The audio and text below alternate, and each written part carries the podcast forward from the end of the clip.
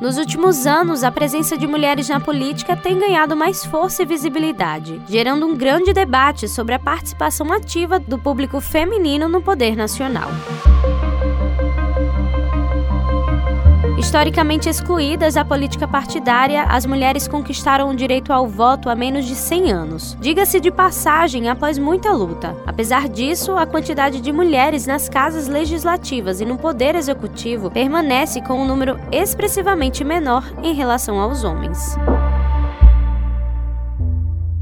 Como forma de resolver o problema da representatividade feminina, o Brasil vem adotando desde os anos 90 uma série de regras eleitorais para estimular o aumento de candidaturas femininas em eleições proporcionais. Nomeada a princípio como Lei das Cotas, essa foi a primeira norma que garantiu de fato a entrada do público feminino na disputa. A iniciativa, é claro, partiu de uma mulher. A primeira proposta, de autoria de Marta Suplicy, deputada federal na época, previa que no mínimo 20% da lista de candidatos de cada cada partido ou coligação deveria ser preenchida por mulheres. No entanto, a legislação valia apenas para as câmaras municipais. Foi a partir da nova lei das eleições, criada em 1997, que a equidade da participação feminina foi estabelecida, transformando a reserva de cotas em legislação permanente. A medida expandiu consideravelmente as cotas de gênero, que até então estavam presentes apenas nas câmaras municipais, passaram a valer também para as assembleias estaduais e Câmara dos Deputados deputados. Desta forma, também houve um aumento no percentual mínimo de candidaturas, passando de 20% para 30%. Mas foi apenas em 2009 que se tornou obrigatório o preenchimento desse percentual para candidaturas femininas. A secretária-geral da Comissão Nacional de Direito Eleitoral da OAB Brasil, Ticiane Carneiro, explicou como funciona atualmente as cotas de gênero. Nós temos na legislação eleitoral, na Lei 9504 de 97, no seu artigo 10, parágrafo 3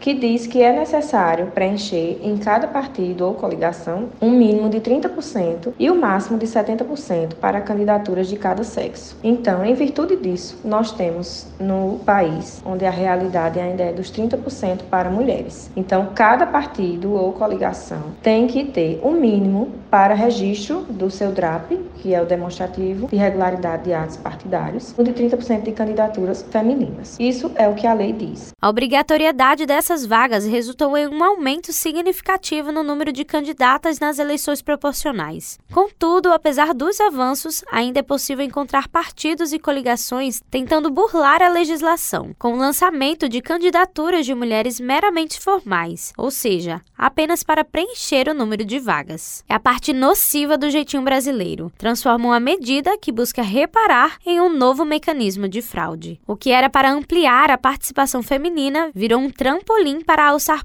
políticos desonestos às câmaras municipais. Afinal, estamos falando simplesmente do principal dispositivo de crime nas eleições municipais em terras paraibanas. A à cota de gênero consiste no lançamento fictício de candidaturas femininas, as conhecidas laranjas, somente para preencher o percentual mínimo de 30%, sem que haja atos de campanha, sem que haja arrecadação de recursos e entre outros fatores que caracterizam esse tipo de fraude, que de candidatura fictícia. De acordo com a secretária judiciária de informação do Tribunal Regional Eleitoral da Paraíba, Andréia Gouveia, essa fraude pode resultar na anulação do pleito, que é o que vem acontecendo aqui no estado. Quando acontecem ilícitos, esses ilícitos podem ser de variadas ordens. Então, a gente pode ter abuso de poder econômico, a gente pode ter abuso de poder político, a gente pode ter captação lista de sufrágio, a gente pode ter conduta vedada e a gente pode ter fraude, fraude à cota de gênero nas eleições. Então, são vários ilícitos que podem implicar numa cassação dos eleitos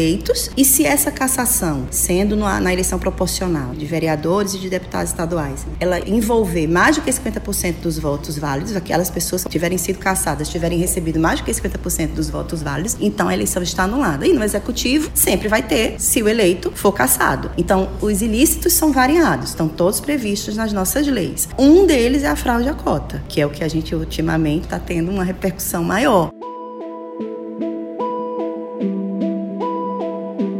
Que deveria trazer igualdade tem escancarado quanto o machismo ainda é presente no nosso país. Mas se tratando de fraude às eleições, o posicionamento da Justiça Eleitoral tem sido firme, como garantiu a presidente do TRE Paraíba, desembargadora Fátima Maranhão. Baseado nessa lei, que não é tão nova, mas não era amplamente respeitada, que é de 1997, é que os tribunais têm tomado uma posição muito firme no sentido de identificada a cota de gênero, a burla à cota de gênero, isto é, identificado que não fora cumprido os 30% percentual destinado às mulheres, essa eleição estaria nula, prejudicando os candidatos eleitos e todo o DRAP, que DRAP significa aquele partido que envolve aquelas coligações e aqueles vereadores. Nós percebemos que não podíamos mais continuar deixando que os partidos e os candidatos cuidassem dessa questão. O tribunal teve então que ter uma posição muito rígida e tudo se iniciou no Piauí, em Valença. Um acordo, um paradigma que não deixou brechas para que essa cota de gênero não fosse respeitada. A advogada Ticiane Carneiro afirma que as fraudes das cotas de gênero pode ser facilmente identificada, pois possui características bem pontuais. Algumas delas são, por exemplo, o número irrisório de votos ou até mesmo zero voto, quer dizer que nem a candidata votou nela mesma. Não houve registro de arrecadação ou gastos na campanha, a prestação de contas simplesmente vem zerada. Ausência de campanha eleitoral, quer dizer, a candidata não fez campanha para si própria. E ainda, além de não ter feito campanha para si próprio, ela realizou campanha para outro candidato. Então, essas, entre outras balizas, o TSE, tanto o TSE quanto o TRE, vem utilizando para dizer que uma candidatura é fictícia ou não. Sendo identificada a fraude, Ticiane explica que a punição para os partidos ou coligações que cometeram a ação é a cassação do mandato. A punição para esse tipo de partido que lança essa candidatura é uma punição onde todos os candidatos registrados no seu DRAP, que é demonstrativo regular, de regularidade de atos partidários, então todos os candidatos que estavam ali registrados no DRAP, eles vão perder o seu mandato. Por exemplo, no DRAP de determinado partido de um município eu tenho nove candidatos, porém uma mulher. Desses nove candidatos ficou constatado que essa candidatura feminina ela foi fictícia, ela foi laranja. Todos os candidatos, ao final desse suposto processo que eu estou dando no exemplo, que foram julgados neste draft, todos os nove vão perder o seu mandato ou o seu diploma, no caso de suplente. Não só aquela candidata fictícia. Então, a punição dos partidos e dos candidatos é a perda do mandato, cassação do seu diploma.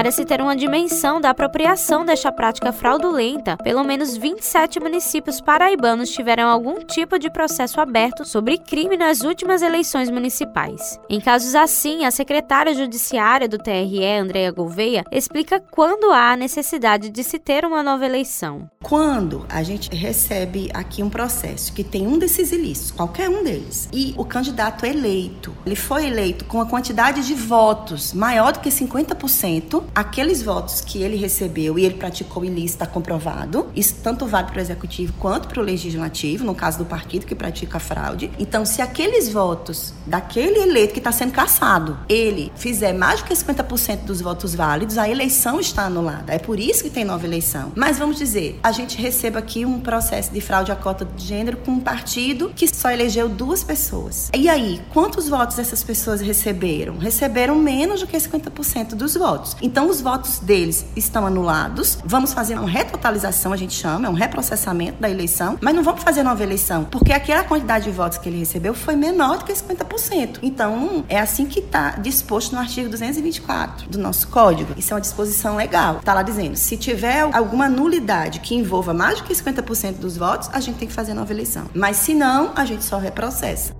A nova eleição ou eleição suplementar foi determinada em nada menos que cinco municípios paraibanos: Monte Oreb, Gado Bravo, Boa Ventura, Boqueirão e Mãe d'Água, sendo que três destas eleições fora de época já foram realizadas nas cidades de Monte Oreb, Gado Bravo e Boa Ventura, com custo médio de 100 mil reais cada novo pleito. De acordo com dados do TRE Paraíba, 40 representantes de municípios paraibanos sofreram essa consequência, tendo seus mandatos ou diplomas cassados pela pela Justiça Eleitoral. No próximo episódio da série Fraudes Eleitorais de Quem é a Culpa, nós iremos trazer os desdobramentos dessas cassações, esmiuçar as novas eleições já realizadas e apresentar alguns dos envolvidos nestes processos municipais. Vilões para a Justiça Eleitoral, mas que se alegam vítimas nas próprias visões. Também apresentarei novos vereadores, ou mesmo aqueles que se elegeram duas vezes em um mesmo processo eleitoral com os trabalhos técnicos de Ana Clara Cordeiro, produção de Ivna Souto e Lucas Rodrigues, gerente de jornalismo Marcos Tomás, Evelyn Lima para a Rádio Tabajara, uma emissora da EPC, Empresa Paraibana de Comunicação.